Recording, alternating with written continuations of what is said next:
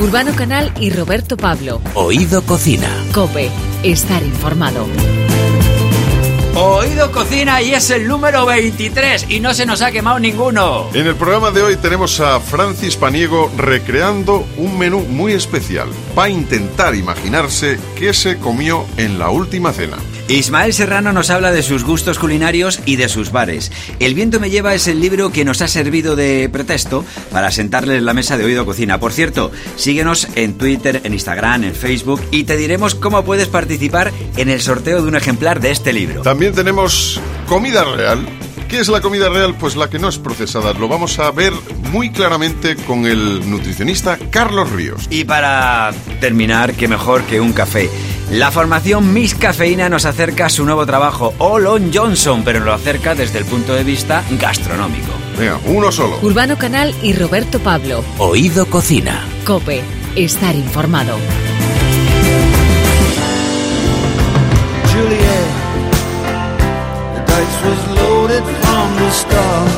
Si hay una cena famosa en la historia, esa es la última cena, la que compartieron Jesús y sus doce discípulos y la que les dijo que uno de ellos le traicionaría. La más famosa de sus representaciones es el cuadro de Leonardo da Vinci, pero en él apenas podemos adivinar cuáles fueron los platos de los que se disfrutaron los famosos comensales.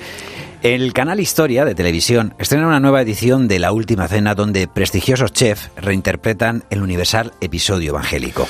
Y en esta ocasión le ha tocado reinterpretar este menú en clave de alta gastronomía a Francis Paniego, chef del portal de Chaurren en Ezcaray.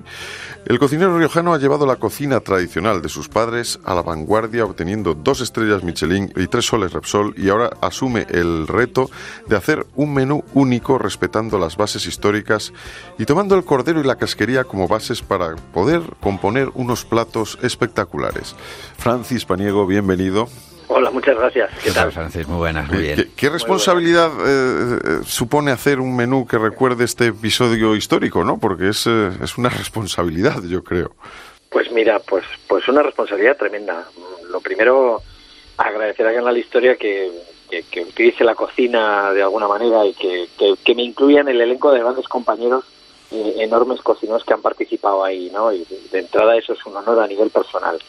En lo segundo y también a nivel personal, eh, lo comenté el otro día, ¿no? Mira, yo provengo de una familia sencilla, una familia de pueblo con en la que mi madre, que ha fallecido este verano, tenía una profunda vocación religiosa y, y a mí no me importa decirlo, yo fui fraile antes que cocinero. Mira, al revés. Sí, yo estudié en un, en un colegio, eh, en un colegio de hermanos menesianos, en los cuales a partir de, de, ahí el siguiente paso era era era ir al seminario. Sí, sí. Eh, y tuve una, una, una educación religiosa interesante, por lo menos, o, o, profunda, vamos, que conozco perfectamente el tema y, y no me asusta ni, ni, me importa en absoluto decirlo para nada. Eh, a partir de ahí, viviendo en ese entorno, viviendo todo esto, pues yo sentía que había que hacerlo desde el máximo de los respetos. Lo que no quería hacer ni que fuera de ninguna manera era una broma facilona y una y una y una cosa absolutamente banal, ¿no? Me parece que además la cocina ha alcanzado cotas muy interesantes, muy bonitas, en las que se nos compara casi con, con el mundo del arte y que si esto tenía que servir para algo es un poco para incrementar o acrecentar pues el, el, buen prestigio que la cocina en nuestro país tiene, entre comillas.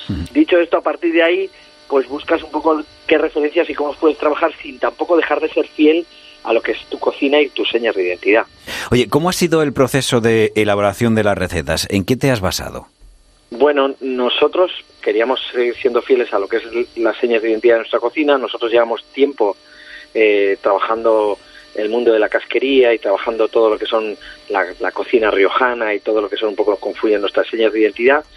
A partir de ahí, revisando un poco cosas, bueno, pues es, es conocido que el cordero es uno de los alimentos icónicos en la cultura hebrea, es un animal, bueno, casi casi sagrado, ¿no? En uh -huh. esa en sí. esa en esa gastronomía y, y, lo segundo importante es que a Jesús en el Evangelio de Juan se refiere a él como el Cordero de Dios. Ajá. Bueno, pues ahí un poco teníamos el hilo conductor para trabajar con el Cordero y en este caso trabajar la casquería, casi por una cuestión de, de, de, de, de sentido común. Yo no me imagino que en, que en, la última cena y que en aquella cultura se desestimara y solo nos comiéramos, para decir, la chuletilla y la paletilla de cordero. Sí, claro. Claro. Eso lo hacen mis hijos. Era, eh, yo creo Seguro que que no. está- estoy seguro que era más de aprovechamiento aquella, aquella Totalmente, época. totalmente. De hecho, las cabecillas de cordero asadas que se comen en La Rioja, Sí. eh, busca referencias en Google y aparecen en todo el mundo de Oriente Medio, cómo se cocinan, cómo se comen, es un, es un manjar, es un manjar por absoluto, ¿no? Entonces, bueno, a partir de ahí decidimos trabajar la casquería de cordero y bueno, y buscando un hilo conductor muy sencillo, ¿no? Pues eh, empezábamos con un con un stick tartar de corazones de cordero, Ajá. el corazón de cordero es un animal, es un producto súper sano, súper limpio, con ausencia de grasa. Y ahí trabajamos un, un stick tartar de corazones de cordero. Bueno, buscando poner el corazón, ¿no? Es un poco la representación del alma, es casi la sí. representación pura del, del sentimiento en un plato con, con la sorpresa de comerte un corazón, vamos a decir entre comillas, ligeramente macerado pero crudo y resulta espectacular, ¿no?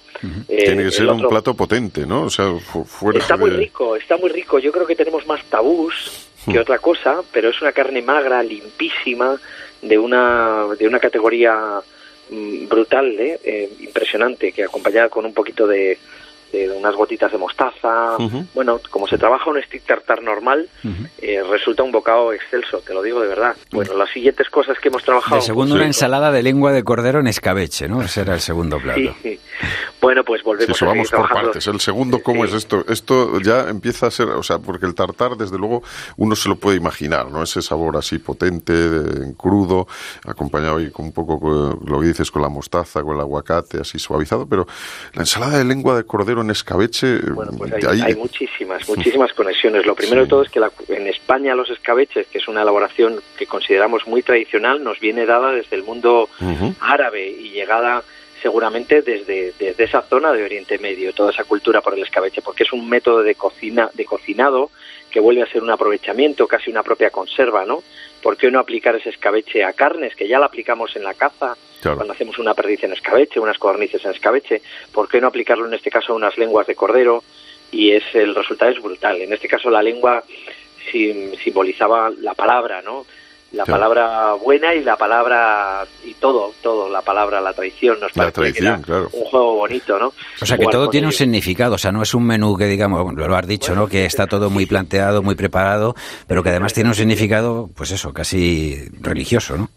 Bueno, con mucho respeto, ¿no? Pero por lo menos que la gente que vea el trabajo, pues vea que hay un trabajo serio detrás y que, y que hemos intentado, desde luego, evocar aquellas cosas que configuran el, senti- el sentido, ¿no? De esa cena, ¿no? Todos los elementos que confluyen ahí. Oye, a mí me llama todo mucho la atención. Lo que pasa es que, Francis, a mí reconozco que, por ejemplo, el escabeche es una cosa que me encanta.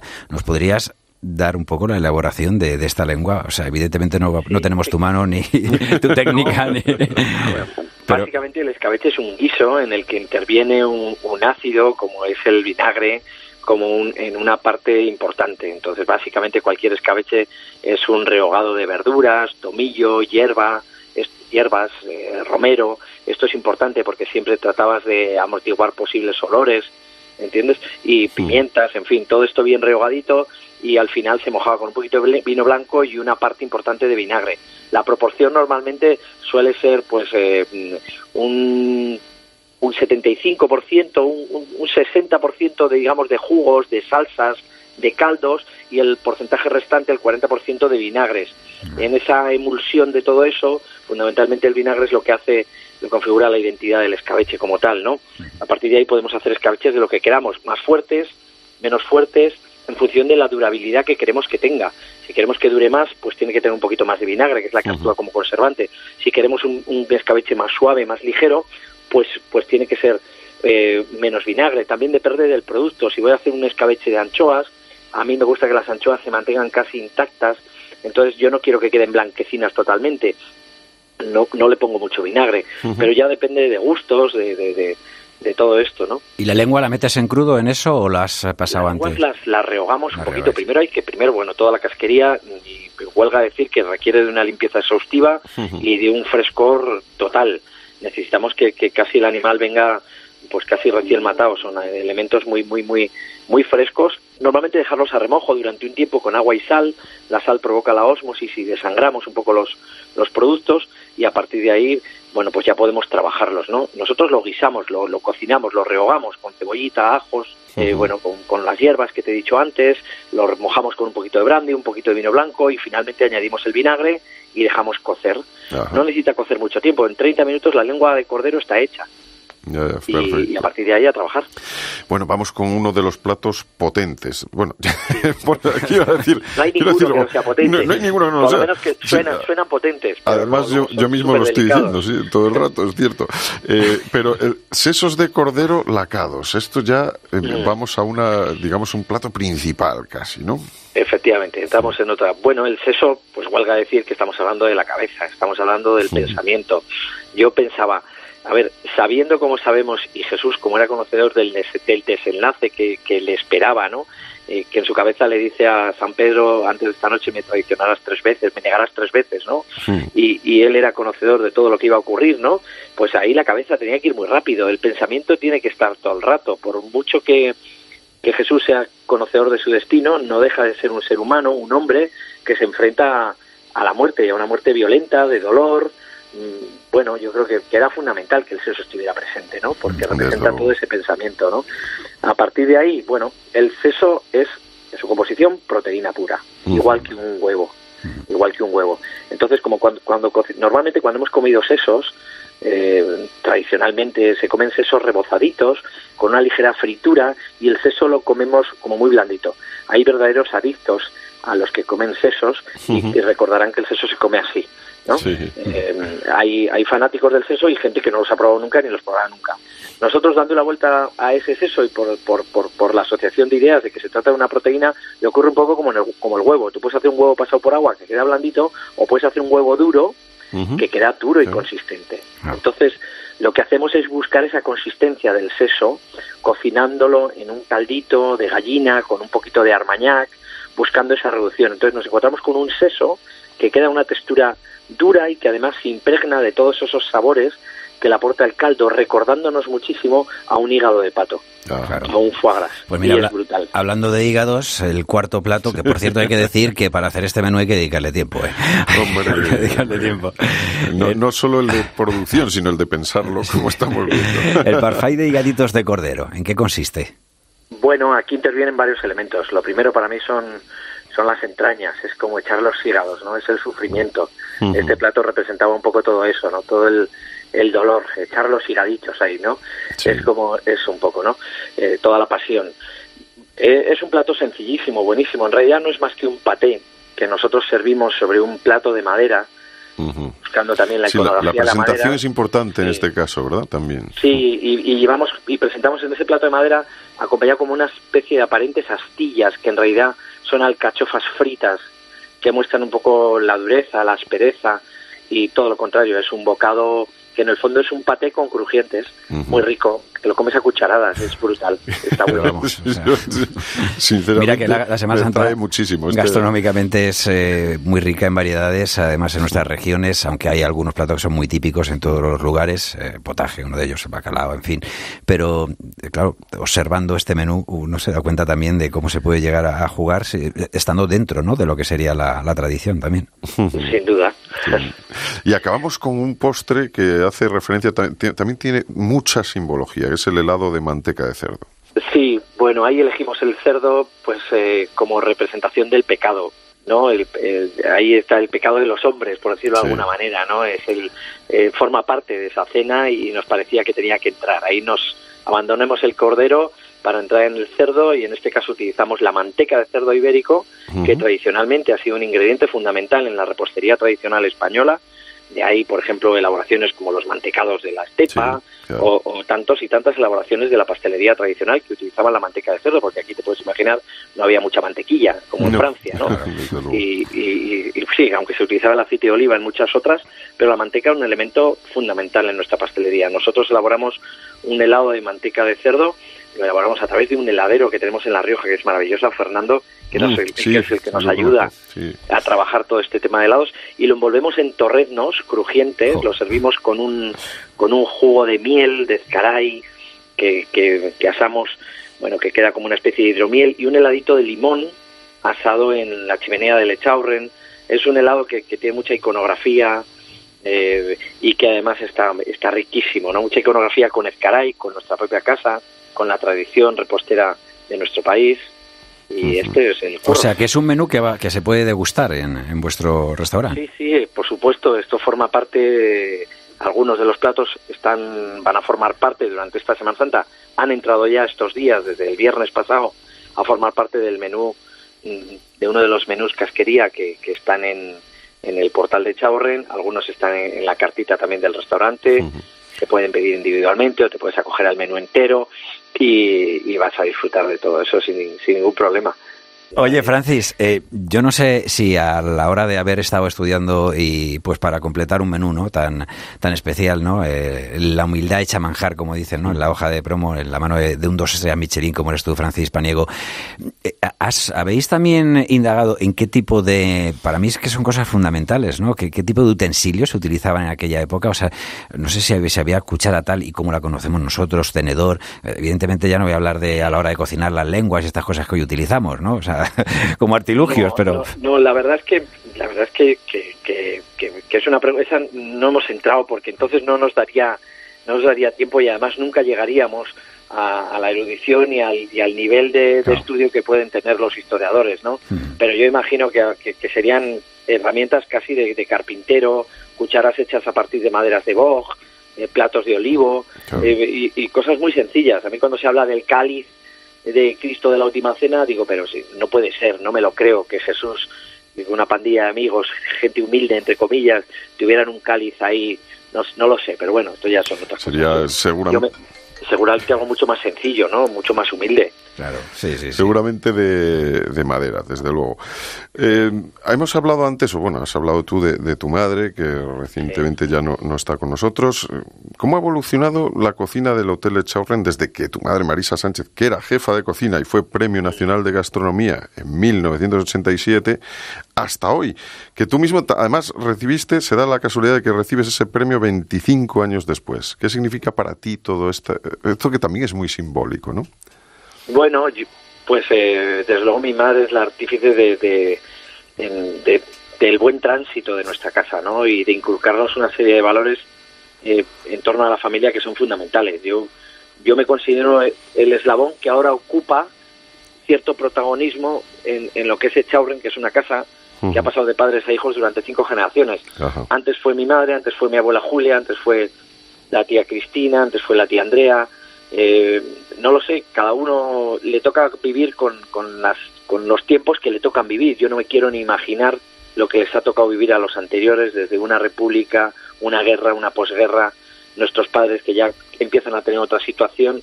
Como decía nuestra madre, que bien está dicho ahora con esto de la última cena, nosotros ya llegamos en el río Jordán. Yeah.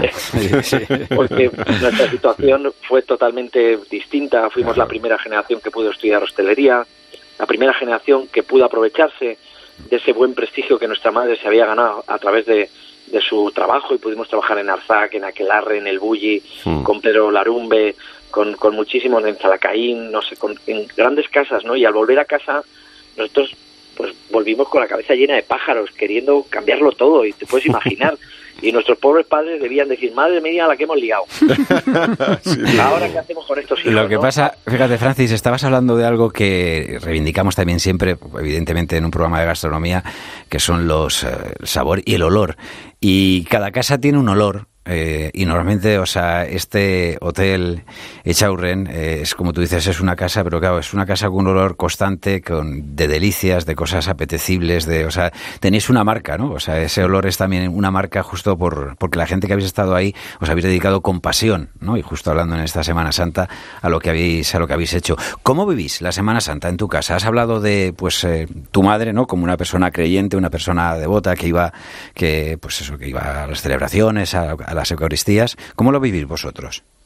Bueno, pues se vive, siempre se ha vivido con, con, mucha intensidad en ese sentido. En, casa siempre se ha preparado un menú habitual el día de Viernes Santo, que es un, un bacalao a la riojana, eh, maravilloso, el cual se ponía entonces a remojo. Ahora ya compramos el bacalao de salado, que, que está fantástico y es maravilloso. pero entonces había que poner el bacalao a partir del, del lunes santo. Recuerdo las discusiones en casa siempre, cuánto bacalao compramos este año, cuánto ponemos, y el guiso del bacalao el jueves por la tarde era algo habitual y sigue siendo. Aquí cocinar el bacalao para el menú del día, es bacalao a la riojana con pimientos, eh, las torrijas de postre, ponerlas a remojo, el zurracapote para la gente que, que entraba en el, en el restaurante y que tuvieran ese, ese vino compuesto que se le llama también aquí Sí. eh, a la, en la entrada de manera no sé son como cositas gastronómicas que acompañaban no y nosotros es que estamos enfrente de la iglesia es que Chaurren está enfrente de una iglesia del siglo XIII que es la protagonista absoluta de, de la Semana Santa en Ezcaray no en la que ocurren muchas cosas no entonces la Semana Santa la vivimos de, de manera muy muy intensa porque estamos enfrente. Recuerdo el sábado eh, cruzar con mi madre a, a la iglesia, que es la el, el momento de, de- bueno, muy chulo. Y el domingo por la mañana, que en Escalay se celebran las aleluyas, que es una, desde, la- en el, desde el balcón principal de la iglesia, que tiene un una balconada alucinante, eh, las autoridades y las asociaciones arrojan dinero para celebrar la resurrección de Jesús.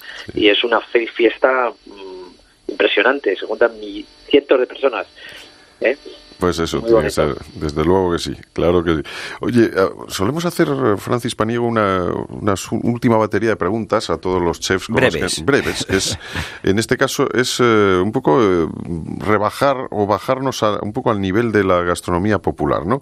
Eh, en este caso es, queremos saber, ¿cuál es tu bocata favorito? ¿Qué se hace un chef como Francis Paniego cuando se tiene que hacer un bocadillo?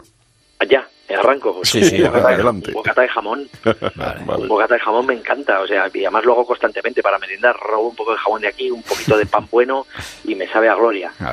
¿Y una tapa? Cuando vas a un sitio, por ejemplo, que no sea en eh, tu restaurante, que no sea el hotel. Tortilla de patata. Tortilla. Pero además la miro, me doy vueltas alrededor de la barra, la miro de reojo, le digo si puede girar el plato y ya la veo, ya la veo.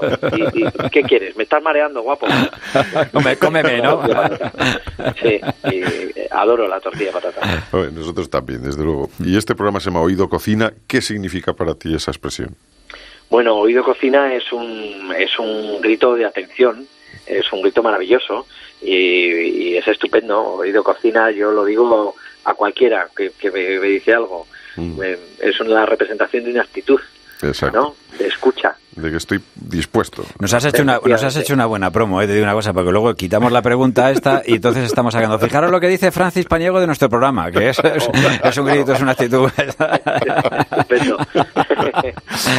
Francis Paniego que En fin. reinterpreta La Última Cena en Canal Historia y que ha sido un placer enorme compartir este rato de, de radio contigo. Y, lo- y vamos a, a ver el programa y lo que no nos atrevemos a decir es que intentaremos ni siquiera imitar lo que habéis conseguido, porque no ya solo por la dificultad, sino que hay que tener la mano y la esencia que tenéis vosotros. Muchas gracias. Gracias a vosotros. Un, Un abrazo. A vosotros. Urbano Canal y Roberto Pablo. Oído Cocina. Deja que te vea cómo pasa el tiempo. Cope, estar informado. Somos el lamento de una vieja herida. He gastado días persiguiendo el viento. Urbano Canal, ¿a ti te gusta la sopa de letras? A mí me gusta la sopa de letras, la sopa de ajo, la sopa... todas La las castellana, sopas, la castellana. pues, la, la castellana y la de ajo vienen a ser lo mismo. o sea, no, yo que soy de padres leoneses y son de sopa de ajo y viviendo en Valladolid, pues evidentemente he aprendido que son lo mismo, Son lo mismo, al final. lo mismo, sí, señor. Sí. Eh, digo porque lo que hoy tenemos aquí, al fin y al cabo, aunque es musicado, eh, lo que estamos escuchando en este momento por el protagonista, pero en verdad eh, viene, viene en un formato que podríamos decir que se ha estado guisando pues de una forma diferente, que nos tiene acostumbrados a, a canciones que suelen ser además largas y que son poesías. En este caso ha transformado sus ideas, sus historias, sus viajes en, en relatos. Ismael Serrano nos trae El viento me lleva a Oído Cocina. Ismael Serrano, ¿qué tal? Muy buenas. Muy buenas, en- muy buenas, encantado de estar aquí. ¿Tú eres eh, una persona a la que le da eh, importancia a la comida? Bueno, sí, sí, le doy importancia, sí, sí se la doy. De hecho, uno de los relatos habla, tiene que ver con, con eso. Está inspirado sobre todo en, eh, en la cocina de mi madre y de mi abuela, que son un poco las referencias que tengo, ¿no? En cuanto a, a- a lo que, a- al ideal de, cocina y de comida, ¿no? Con, con el que con el que con el que he crecido y al que he hecho de menos de vez en cuando, ¿no? Aunque en, aunque en casa comemos muy bien, ¿no? También. claro, desde luego la cocina esa de nuestros padres al final yo algún día hablando con, con mi madre digo deberíamos de guardar esas recetas que hacía la abuela y de, tener, o sea, que sean como parte de ese patrimonio familiar inmaterial, ¿no? Inmaterial no del todo, porque al final es material, es una cosa que, lleva un disfrute momentáneo, pero, pero grande, y que tendríamos que tener ahí un libro ahí guardado ahí con las recetas de la abuela. ¿Qué opinas tú sobre eso? Sí, sí, yo hay una frase eh, creo que eh, la frase es de Rilke, la de mi patria es mi infancia. Y yo, claro, eh, la infancia tiene que ver también con eso, ¿no? Con la cocina tradicional de tus, de tus padres, de, tu de, mi madre en mi caso, de mi, de mi abuela. Y tiene que ver también con los aromas, ¿no? Que yo enseguida conecto, ¿no? Yo conecto mucho, para mí los aromas de la infancia son los aromas también de la cocina, ¿no? Es el cocido que, que hacía mi abuela todos los fines de semana, sí o sí, aunque fuese verano, ¿no? era como una tradición que, que insalvable, ineludible, ¿no? Es, eh, es el, el, la tortilla de patata que, nadie hace, como la que hace la madre de uno, no hay ninguna igual, yo creo que le pasa a todo el mundo. Bueno, entonces, yo creo que es que yo hago la mejor tortilla, entonces no puedo mejor, que, mejor que la de tu madre. Pues, pues todo eso, a mí me retrotrae todo eso. Entonces son, son los paisajes, la cocina tradicional de, nuestros, de nuestras madres, también el paisaje de nuestra infancia. Y bueno, para los que tenemos un recuerdo bonito de nuestra infancia, no sé si todas las infancias son iguales, pero es verdad que de niño es lo ideal y, así fue mi caso, no se siente a salvo de todo, se tiene como un recuerdo feliz y quizá por eso también eh, la buena cocina le evoca un poco también, o la cocina tradicional, la buena cocina tradicional te evoca un poco a, ese lugar, ¿no? a, esos momentos. Pero fíjate que lo decías, eh, El viento me lleva, el, libro que, en el que pues aparecen diferentes relatos, diferentes historias, eh, tiene muchas referencias a la comida, a los locales, a la bebida y sus consecuencias, a las sobremesas, o mejor dicho, lo que da de sí una buena comida, ¿no? Eh, y gazpacho y sopa fría, por ejemplo, también. me parece el gazpacho que no... No, pero ahí, ahí sí que estoy mintiendo, eh, porque digo que yo no soy muy dado a las sopas frías y a mí las sopas frías depende cómo, cómo están hechas. Por ejemplo, yo tengo una, una buena amistad, aunque no nos vemos todo lo que me gustaría, con Dani García, que hace unas eh, sopas frías maravillosas. Le entrevistamos y le hablé y le dije que un recuerdo un cumpleaños que viniste a casa que me regalaste su libro.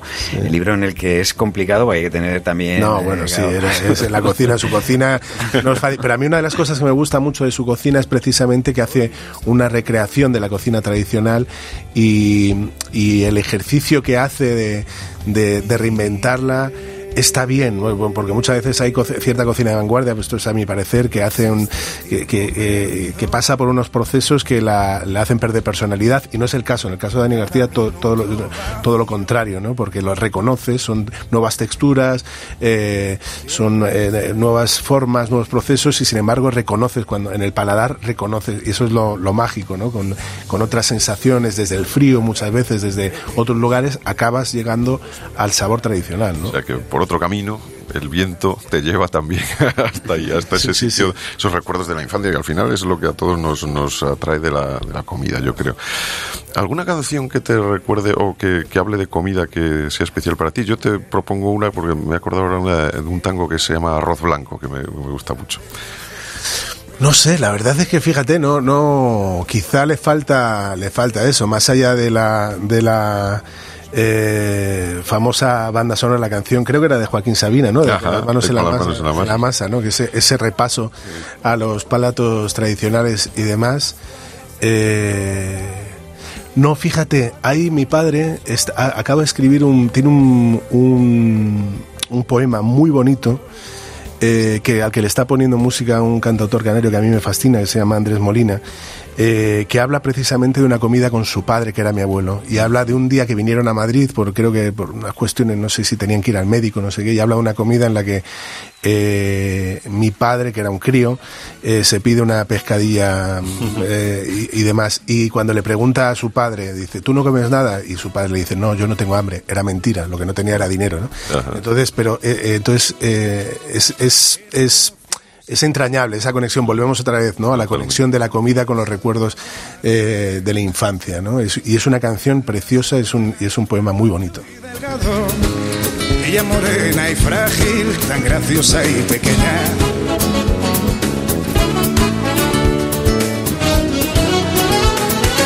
Él rondaba más o menos los 50 y ella debía tener no más de 24. Él daba clases, creo, en alguna academia y ella estudiaba también, creo, un curso de italiano. Bebían y se amaban, o eso parecía. Bebían y se amaban. eh, hace no mucho también Lichis ha sido protagonista junto a Rubén eh, de, de esto de Oído Cocina. Eh, yo a él le, recordábamos lo de Son tus penas de arroz con ajo. Recuerdo cuando esta extraña pareja que fuisteis tú y él también eh, encima de- del escenario. Em, ¿Qué calles de Madrid para ti son un recuerdo o son? Porque eh, hablas también, por ejemplo, en, en El viento me lleva de la romería de los viernes, eh, Sí. de bar en bar, ¿no? De algo que es tradición un poco de con tu padre, con los amigos, eh, hay además de todo tipo de gente por lo que por lo que dices, eh, que al final es el poder tomarte unas cañas y charlar, algo que es eh, a lo que estamos muy acostumbrados en este país. Sí. Entonces, ¿qué sitios eh, recomendarías, por ejemplo? ¿La calle del Almendro es un sitio que para ti es especial?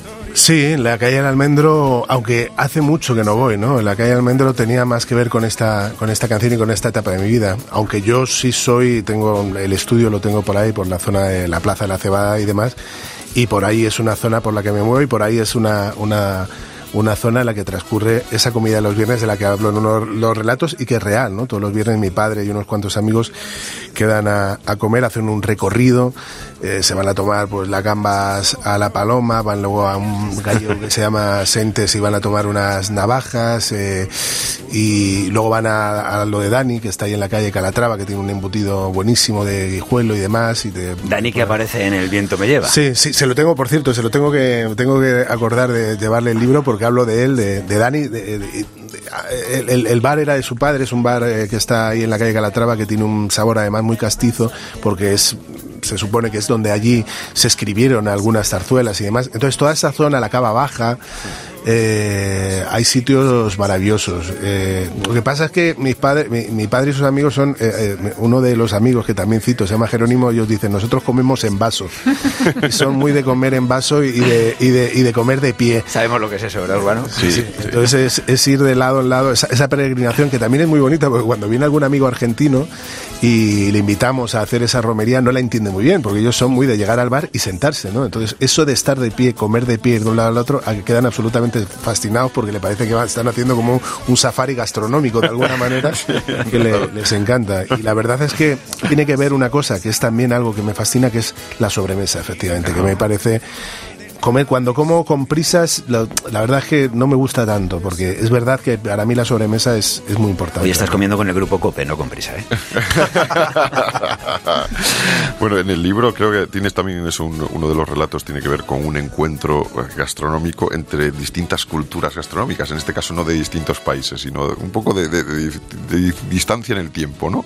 De- con la gastronomía, que alguien que llega con un plato, con la hace con la Thermomix y llega la otra persona y siempre le bate por, o sea, le pasa Tal por cual, la tal cual. No solamente eso. Es, eso yo creo que también eh, proyecto mi, mi, mi fantasía, o sea, proyecto mi vida, que es mi, mi, mi- mi absoluta torpeza con la cocina y, y mi absoluta torpeza incluso con la Thermomix, al, al enfrentarme a ella. Y yo eh, ahí proyecté, porque no es el personaje de Joaquín es real, pero esa vivencia yo creo que me veía yo más bien en esa. De hecho, he proyectado también los gustos por la comida, porque el otro día le, le dejé el, el- el libro que no lo había leído Joaquín y, dice, y le pongo como las manitas de cerdo son su plato sí, preferido. Dice, rico, tengo, que probarlas porque no sé cómo sabe. Me dice, claro, proyecté lo que a mí me encantan las manitas de cerdo. De hecho, Albóndigas también, ¿no? Que, ¿cuál, eh, o Sí, sea, también unas platos- albóndigas, unas lentejas con lentejas. costillas, que esas son, mi madre las hace espectacular, y las manitas de cerdo, que mi madre las hace, pero no tanto, pero hay un sitio, hay, ¿cómo se llama? Hay un gallego también ahí en Humilla- no, en Humilladero, no, en la calle El Águila, ah, no me acuerdo cómo se llama, que hacen unas manitas, de, la especialidad son las faves con almejas, Eh, la cuchara, la cuchara asturiana se llama algo así. No, es un asturiano, es asturiano. Es un asturiano. Perdón, la cuchara asturiana creo que se llama la cucharita asturiana. Y hacen unas manos, eh, unas manos, eh, una manita de cerdo que que, el me, sentido, que- ¿no? que me cantan, me encantan. Entonces yo, yo hago ese, ese paralelismo entre llegar, el que llega con la Thermomix con todo el entusiasmo para hacer algo y claro, le sacan un plato de lentejas con costilla y dice, Ahí, ahí, se la- claro, dejemos ese la choque de Thermomix". culturas, ¿no? Ah, claro, no, pero- Y además cuando se hace un... O sea, no le voy a quitar protagonismo a ninguna, pero cuando se hace lo que hablábamos de las abuelas y las madres y los padres hoy en día, pues yo por lo menos no cocinillas... sí, lo que pasa es que nosotros, la generación de nuestros padres no era tan así. Han ¿no? dicho que no eres nada cocinillas, por cierto, o sea, no... O, o sí. ¿Te ¿Quién? gusta- Tú. ¿A ti Yo, te gusta...? no, yo soy un desastre, yo soy un desastre. Me hago el propósito, ¿no? Cuando me eh, corresponde y tal, pero soy un desastre. Por ejemplo, yo creo que hago una buena tortilla de, de patatas, ¿no? Y- pero bueno, eh, por ejemplo, todos los amigos también me dicen que a ver cuándo la prueban, porque también estoy todo el rato como, tenéis que venir a casa y os hago una tortilla. Y alguna vez la he hecho, pero es como, ya se ríen de mí, ¿no? Porque es como que les amenazo constantemente. Entonces, no, es una cuenta pendiente. Yo tengo que reconocer que ahí tengo un déficit y me da me da me da pena porque me porque me gusta comer y me gusta comer bien, ¿no? ¿Qué es lo que más te gusta? ¿Cuál es tu plato preferido? Tienes que elegir uno. De mi plato eh, preferido. Hombre, yo el cocido mola mucho. El cocido eh, me encanta. Es un una- unas comidas que son como impo- imposibles, quiero decir, porque son en casa lo tomamos. Hay gente que lo toma todo junto y demás. En casa lo tomamos eh, separado, el con la sopa, los garbanzos. Después la, primero la sopa, después los garbanzos y luego todo- toda la carne y demás. Entonces quizá, quizá sea esa. La fideuá también me encanta y, la paella. Pero yo creo que por tradición en, eh, familiar, fíjate que mis, mis- mi madre... eh, mi madre es de un pueblito de Toledo y demás, y, y siempre han tenido eso. Incluso algunos de mis tíos conservan, conservan esa tradición, esa, la de comer así caigan 40 grados en la calle, apretarse un plato de garbanzos que, vamos, como, no hay Dios, ¿eh? Vamos, Eso es muy socorrido siempre, o sea que- y una tapa así que suelas pedir cuando haces esas, esas rutas por ahí, por la latina. A mí hay una, una tapa. Ahí, ahí hay un sitio, por ejemplo, en Juana la Loca, donde tiene una, un pincho de tortilla espectacular. No, no, también reivindico el pincho de tortilla como tapa eh, desde el, lugar del músico que mm, eh, come mucho en carretera, que, que se toma, que para esa parada en carretera, ¿no? Y es verdad que a día de hoy, porque mucha gente, muchas veces uno dice, "Joder, ya no hay sitios como los de antes, ya no, y no es verdad. He, he llegado a tomar muy buenos pinchos de tortilla en sitios insospechados, ¿no? Pero bueno, quizá reivindicar ese, ¿no? El de el- ese pincho de tortilla a media mañana, ¿no? Sí. Ese que te salva. Y ya, ya que dices esto, lo, lo de las giras, ¿hay Sin algún- calentar al microondas, por favor. Eso, sin calentar el microondas, porque luego, claro, queda reseco por dentro, efectivamente. que Eso es, lo que tiene el microondas. que reseca desde dentro afuera. Es un problema. Eh, el- te decía eso, de, de cuando haces una gira, ¿hay algún bar que dices, es que estoy deseando llegar a la ciudad para pararme a tomar algo aquí? Bueno, hay bares donde tengo buenos amigos. Yo, por ejemplo, voy a menudo eh, en la Cava Baja, hay un sitio que se llama El Tempranillo, que además eh, te pueden... eh, lo bueno del Tempranillo es que no tienes que pedirle eh, prácticamente, o sea, con el que le pida, por ejemplo, el vino, siempre tiene algo bueno que Te ofrecer. recomiendan ya. Claro, eso, es, eso, eso es y luego tiene una carta corta. A mí lo que me gusta en los sitios, o sea, eso yo a veces, la- la- las veces que he visto a Chicote, que una de las cosas que critica siempre dice, joder, es que esta la carta es interminable. Es verdad que a mí me entra una cierta ansiedad según qué cartas. Esta, esta gente tiene una carta pequeña, pero muy bien. Y es lo de lo que se trata, ¿no? De hacer pocas cosas y bien hechas, ¿no? Y Pero ahí los hace. fuera de hace Madrid. bien. O sea, que lo que dice Urban un poco más, o sea, algún sitio que diga, De gira, estoy ¿no? deseando Cuando salir de gira Ah. y llegar a, ¿sabes? No sé si Oviedo, a Jaén o No, por dónde. ejemplo, nosotros, no, eh, cada vez que vamos a Buenos Aires queremos ir a Lalo a comer carne, Ah. la parrilla, ¿no? Aunque eh, lo bonito también cuando estás en Buenos Aires es que alguien te invita a su casa para, para hacerte una, para hacer una, una parrilla, ¿no?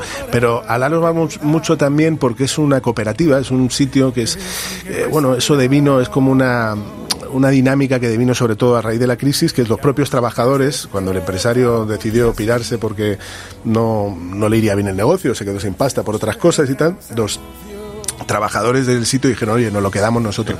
Y se ha convertido en una tradición ir para allá y es casi cita obligada y sobre todo también algo que es muy difícil en el caso de los músicos es encontrar un sitio después de los conciertos. Que es También, que que esté yo abierto, para mí, yo, yo he sustituido lo de yo cuando era más joven, pues sí, nos íbamos a tomar una copa. Ahora no, ahora nos vamos a, a cenar y así, me, y así me va, sobre todo después de que he dejado de fumar, que estoy, vamos, que no... que- Un bocata.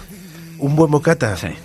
¿Sabes un bocata que a mí me encanta, macho, que me hago en casa? Es un bocata de anchoas con queso. La, la anchoa es... Yo la anchoa o sea, para mí la debilidad... eh, La anchoa es un manjar. Es, Sí, sí, es, es lo más. Lo creo.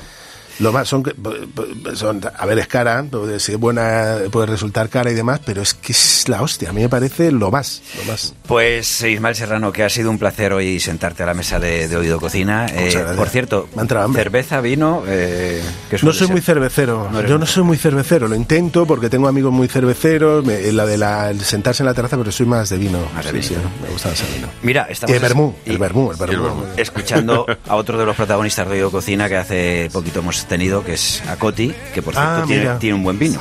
Sí, ¿Eh? sí, sí, sí, hecho sí, ahora sí. también el empresario de... Ah, sí, se ha- puesto- ha ah, una, bodega, ¿no? Un- Sí, sí, sí. Ah, que- ¿Pero aquí en España No, o allí? en Argentina. Claro, es que Pero- allí hay buenos vinos también, el Cabernet Sauvignon, el, el, eh, Malbec, Malbec, el Malbec, Malbec. Malbec. Eh, hasta la próxima. Hasta la próxima. Un abrazo. Ese amor,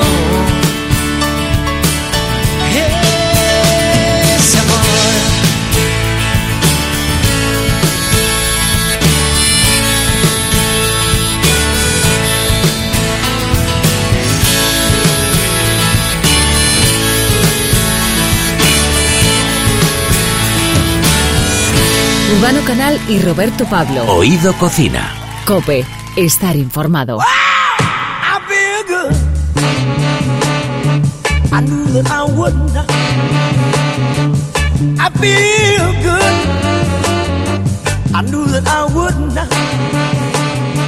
¿Qué pensarías si te dijera que la comida que estás tomando cada día no es real? Que los productos que ponen ante nuestros ojos y que crees poder elegir en el supermercado son en realidad comida falsa y que como si viviéramos en Matrix, no comemos realmente sino que tomamos una especie de pastillas azules que hacen la labor de alimentación y que además no favorecen nuestra salud.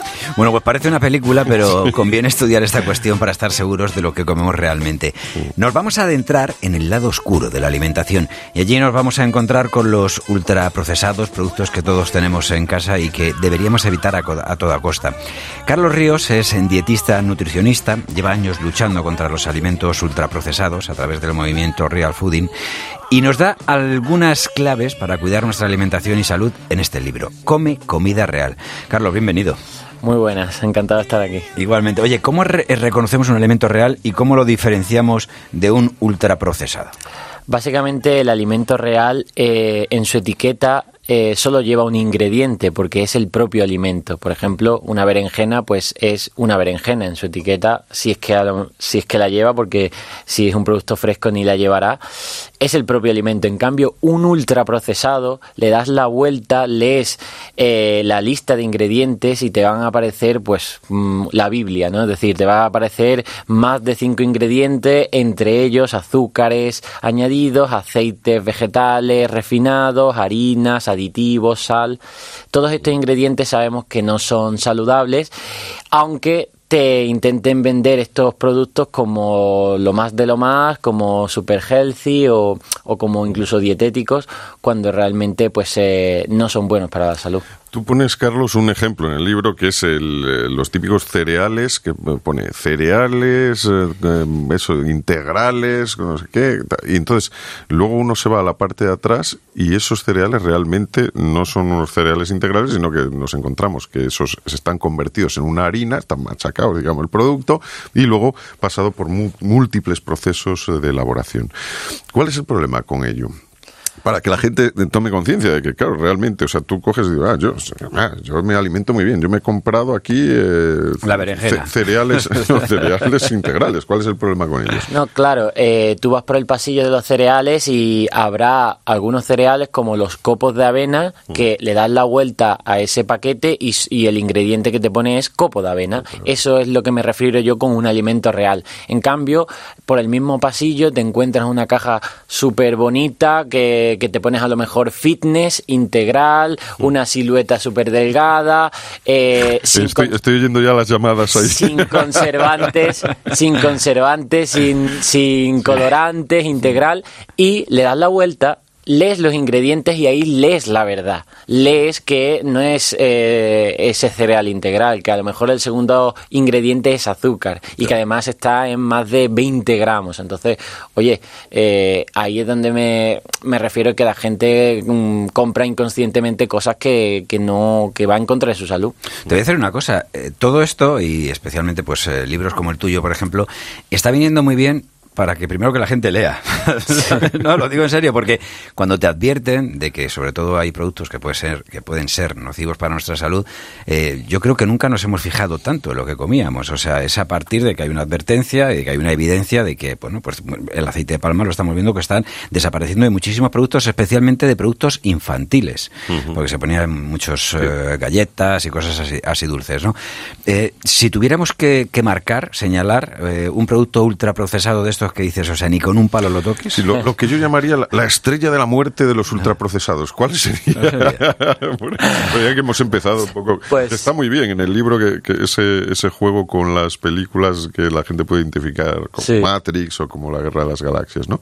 Entonces, la estrella de la muerte de los alimentos ultraprocesados, ¿cuál sería hoy día? Para mí, eh, por mi experiencia en consulta y también por mi experiencia en redes sociales, uno de los, de los más letales por, porque está tan normalizado su consumo como algo totalmente normal, inocuo, incluso saludable para, para muchos, son las galletas, ¿no? Ah. Las galletas, eh, mm, su definición es un producto de bollería, es decir, eh, es harina con grasa, con azúcar y las del supermercado especialmente pues llevan aparte aditivos eh, mm, la grasa que lleva son con aceites de muy baja calidad encima están horneados y por tanto le han sometido a temperaturas que se degrada digamos empeoran esos ingredientes eh, toneladas de azúcar que luego te lo van a vender como algo que si es integral que si es alto oleico que Pero si Carlos, llevamos to- toda la vida comiendo galletas. Claro, Eh, bueno. Los niños se alimentan de, pues lo que hablábamos, Sí. de galletas, de esos cereales, de...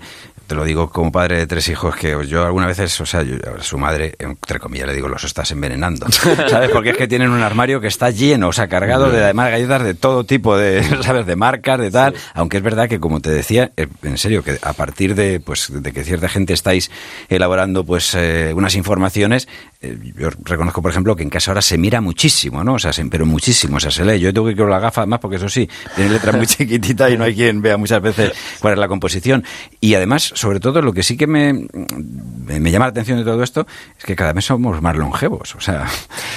Eso eh, tiene una explicación y es que, eh, bueno, primero que lo de toda la vida es relativo, porque ¿a qué llamas toda la vida? Por- realmente los ultraprocesados aparecieron a partir de la década de los 70 y empezó a pues revolucionarse esa industria hasta lo, hasta día de hoy, ¿no? En y por ejemplo las galletas de nuestras abuelas era algo mucho más ocasional e incluso artesanas de que hacían ellas horneadas y con mantequilla, huevo, era otro tipo. Es decir, la, el uso que se le daba a ese producto era totalmente diferente al que tenemos hoy en los desayunos de, miles de niños que solo desayunan estas galletas, ¿no? Entonces, eh, ser consciente, ¿vale? De esto es muy importante. Y en cuanto a la, longevidad, eh, es relativo. Es cierto que nuestra esperanza de vida ha aumentado y eso es positivo, pero por los, eh, los avances en la medicina, en los sistemas sanitarios y demás. Pero eh, muy diferente es la calidad de vida. Es decir, tú quieres llegar a los 80 años, pero con 20 años luchando contra enfermedades crónicas, que es lo que llamo en el, en el libro, como son la enfermedad cardiovascular, varios tipos de cáncer y demás. Diabetes. Exacto, entonces... Hombre, yo con llegar a los 80 firmo, ¿eh? Pues es me mejor llegar a los 60 con buena calidad de vida y sobre todo es esos años de vida con dependencia, no hospitalizados y demás, y toda esta carga de, de enfermedades crónicas, las estadísticas no- nos, lo, nos lo comprueban, ¿no? Vamos a poner otro, otra- otro agente del lado oscuro. Te veo muy cinematográfico. Vamos a seguir por ahí. Eh, los zumos. Los zumos que no son naturales, estos envasados. ¿Cuál es el problema con ellos y por qué debemos tener cuidado con ellos? Porque realmente, claro, la- nos lo venden como una cosa natural, que sana, healthy, lo que dices Claro. tú, tal, incluso... Es que además lo pone 100% zumo natural, o sea... y, y realmente no, no es así. Claro, el alimento real sería la fruta, que es la que viene con todos sus componentes, que muchas veces es más importante que un- una un nutriente concreto, ¿no? Entonces la fruta está compuesto de azúcar, pero está compuesto de fibra que encapsula, digamos, esa fruta y entonces tú cuando la muerdes, la comes, pues te sacias, eh, ese azúcar que viene dentro de la fruta se libera, en cierto modo, lentamente a tu sangre, va acompañada de muchas vitaminas, antioxidantes, eso es el poder beneficioso de la comida real si cogemos esa fruta y la procesamos, quitándole la fibra, haciéndole zumo, extrayéndolo, envasándolo, eh, acumulando durante bastantes meses como los zumos envasados, eh, al final lo que tenemos es agua con azúcar, algunas vitaminas, pero que realmente no eh, tienen el mismo efecto que la fruta. Y cuando tú te comerías una naranja y ya paras de comer, en el zumo, pues a lo mejor estás todo el día bebiendo zumo sin, sin ser consciente de que, oye, de que esas calorías que vienen en ese zumo se, son muy fácilmente acumulables, te, da, te van a dar más hambre, aumentan tu glucosa, tu azúcar en sangre y sobre todo gran problema en los niños, ¿no? Porque los niños al fin y al cabo son más pequeños y son más vulnerables a todo este tipo de ultraprocesados y que consuman estos productos de forma tan normalizada y sobre todo incluso con esa percepción de que son saludables, para mí es, es, preocupa, es preocupante. En cualquier caso, no tiene nada que ver con ese zumo recién exprimido que tú eventualmente te puedes hacer en casa con la época de las naranjas y bueno, incluso si te echas la pulpa de lo que es la fibra de la naranja, mejor. Ya lo dice la canción, echa mami la pulpa de lo que pase. Imagínate, eh, Urbano el otro día, por ejemplo, me llama y me dice que estoy en el mercado, en el mercado de Pacífico, haciendo compra y luego quedamos y nos tomamos un, aperitivo. En este mercado eh, también hay un, supermercado, ¿vale? O sea, además del mercado tradicional, en la parte de abajo, en la parte de arriba hay un supermercado donde yo, por ejemplo, solemos hacer la compra un poquito, pues, eh, eh, donde está, pues, eh, los productos que vas a consumir con mayor normalidad, ¿no? O sea, donde tienes, pues, te decía, desde galletas y cosas de estas. Cuando yo entro en ese supermercado, ¿Qué, cantidad de productos, ya sé que es muy difícil, ¿no? Pero como cualquier otro supermercado, esta es una marca, no voy a decir, ¿no? Pero ¿qué cantidad de productos hay que, que me están engañando, que, que, cuando leo están ahí, o sea, lo que me están diciendo no es real y que pueden ser perjudiciales para mi salud? En realidad lo que vemos es que casi más de un 70% de, lo que, de los productos que se venden en el supermercado son ultraprocesados porque son primero los que más beneficios económicos dan a las propias marcas y al propio supermercado, porque son los que más variantes puedes hacer, por así decirlo, es decir, el tomate es el tomate y ya está, puedes hacer en todo caso un buen procesado que sería un tomate triturado, ¿vale? Que es eh, ese tomate y ya está, a lo mejor un antioxidante que le añaden, eso es un buen procesado. Sin embargo, eh, la gran gama de ultraprocesado, por ejemplo, cuando te paseas por el, el digamos, el pasillo de los lácteos, el verdadero lácteo, en este caso el, el, yogur, es el yogur natural, que es leche, fermentos lácticos y poco más, ¿no? Es decir, eh, el que no viene con azúcar añadido, sin embargo tenemos natillas, copas de chocolate, eh, batidos líquidos, funcionales, una, una, una variedad que al final, de nuevo, lees las etiquetas y es azúcar añadido. O eh, en las margarinas, pues con aceites vegetales añadidos. Vamos, que no me fío ni de la fregona que me vendes. la fregona no se come. Pero seguro que tiene algo Entonces, podemos decir que la industria alimentaria en los últimos años se ha ido convirtiendo en Darth Vader, bueno, y que es la que nos está haciendo esta, esta oferta de productos que no son comida real. Sí, en realidad, y, para no caer en que esto es una conspiración para matarnos, sino que es simplemente un negocio, un negocio muy rentable de estas empresas de ultraprocesados que hacen productos muy buenos para que sean muy adictivos, ¿vale? No para que sean saludables. Es decir, al fin y al cabo, tú como empresa mmm, no estás aquí para eh, hacer más saludable a la población, estás aquí para, para vender más tu producto. Si tu producto eh, se vende más porque es súper apetecible. Eh, encima, eh, con los, la materia prima que utiliza es bastante barato y te da mucha rentabilidad, pues oye, a venderlo y cuanto más mejor. Hombre, pues yo lo que sí que pediría el que hace los percebes que los porque también son adictivos. mayor cantidad. Pero esos, pero esos tienen algo. Esos son, esos sí son comida de verdad. Esos, son reales. Y tan reales. Pues parecen venidos de, también de la guerra de las galaxias, de algún planeta, pero son reales. Estoy, estoy viendo que al final me vas a, me vas a llamar Chehuaca. bueno, dame cinco minutos. Carlos Ríos, que, que muchísimas gracias por, por habernos acompañado. El libro se llama eso, eh, Come Comida Real, un libro en el que además está todo muy bien documentado y, como decía, más urbano, muy bien llevado desde el punto de vista cinematográfico para que sepamos dónde está la estrella de la muerte, dónde está nuestro Salvador. Muchas gracias. Muchas gracias a vosotros.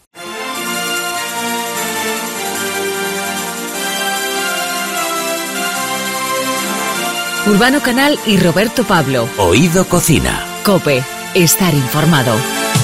No tengo recetas para días de mierda y todo se hace grande si lo miras de cerca. Si andas hacia atrás, tiendes a tropezar.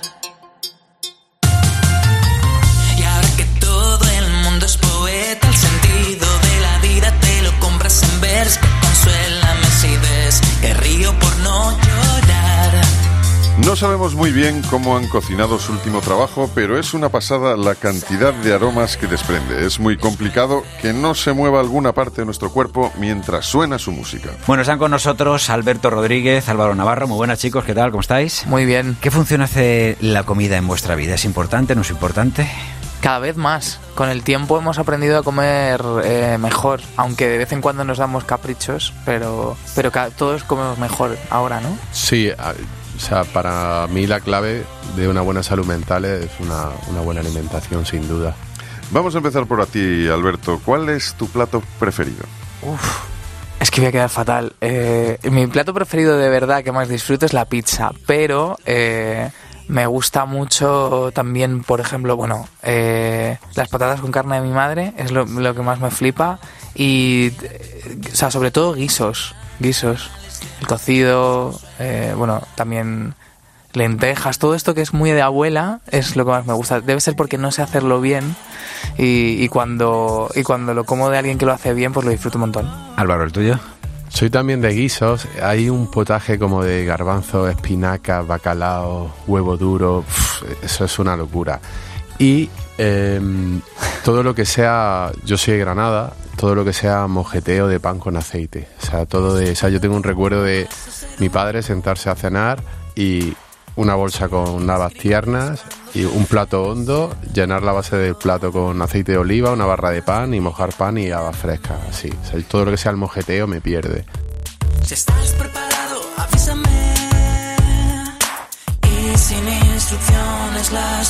¿Y os gusta meteros en la cocina a elaborar platos? Vamos, que si sois cocinillas. No, yo cocino fatal, fatal, fatal. Y si, imagínate que de repente se dice, bueno, pero voy a invitar al resto del equipo, que se vengan también Sergio, que se venga Antonio, que hoy no nos han podido acompañar y, y vamos a, a, pon- les voy a hacer algo, yo que sé, que no se abrir una lata o partir un poquito de fuet. ¿sabes? O sea, ¿A qué te atreverías? ¿A unos huevos fritos, por lo Eh, menos? no, no, no, lo- o sea, tengo como tres recetas estrellas y ya es, eso es lo, lo que se me da bien, que es eh, merluza a la catalana, eh, albóndigas en salsa. Joder, pero que son muy...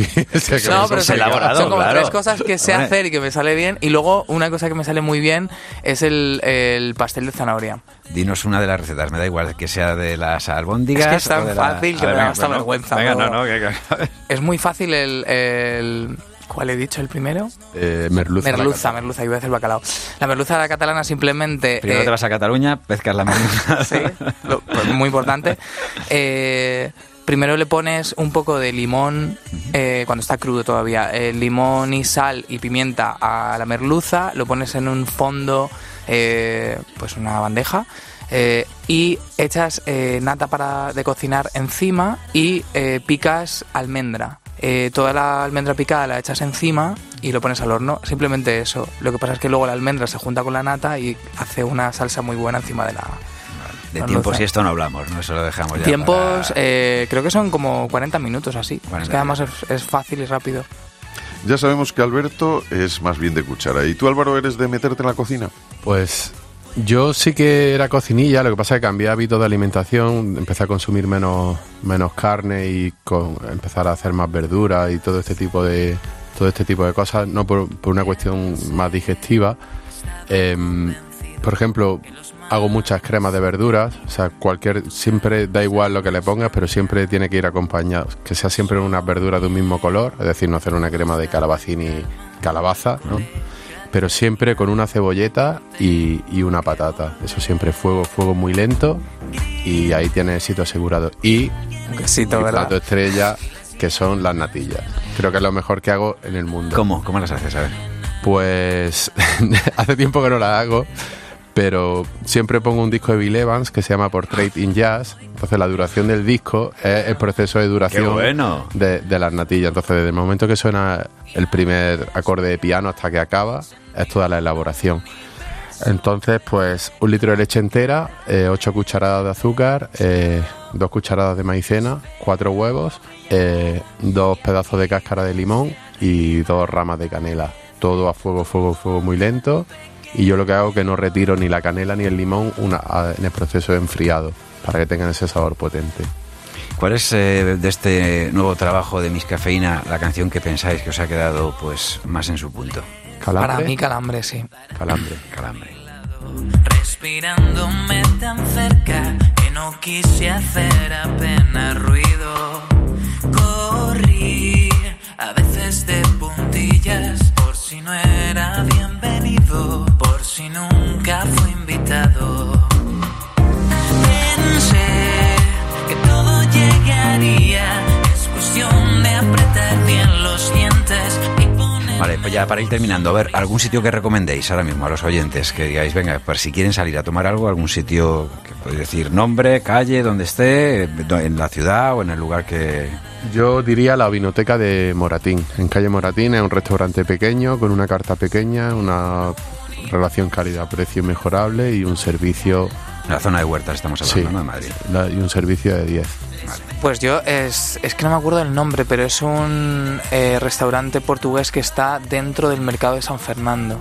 Solo hay uno, ¿eh? O sea que si la gente lo busca, eh, lo va a encontrar, pero no me acuerdo el nombre. El mercado de San Fernando de... Eh, el mercado de San Fernando está en Lavapiés. Vale, vale, digo, no, que podía ser en Cádiz sí, o en otros... no. Oye, ¿con qué hidratáis el alma? ¿Qué soléis beber? Eh, es que no soy muy de vino, pero...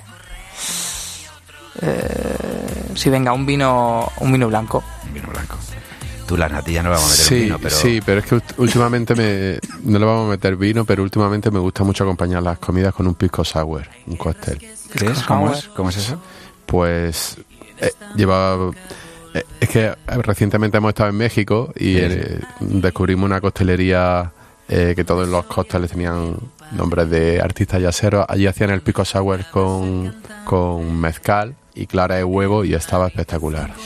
Muy bien, pues eh, Alberto Rodríguez, vocalista de Miss Cafeína, Álvaro Navarro, otro de los eh, grandes músicos y componentes de, de este grupo, os agradecemos mucho de verdad que hayáis compartido la mesa de Oído Cocina con nosotros. Gracias, muchas gracias.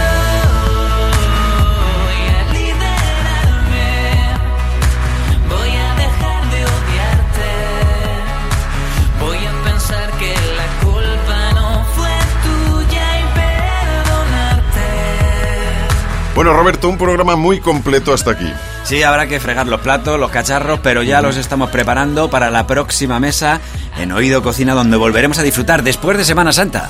Urbano Canal y Roberto Pablo. Oído Cocina. Cope. Estar informado.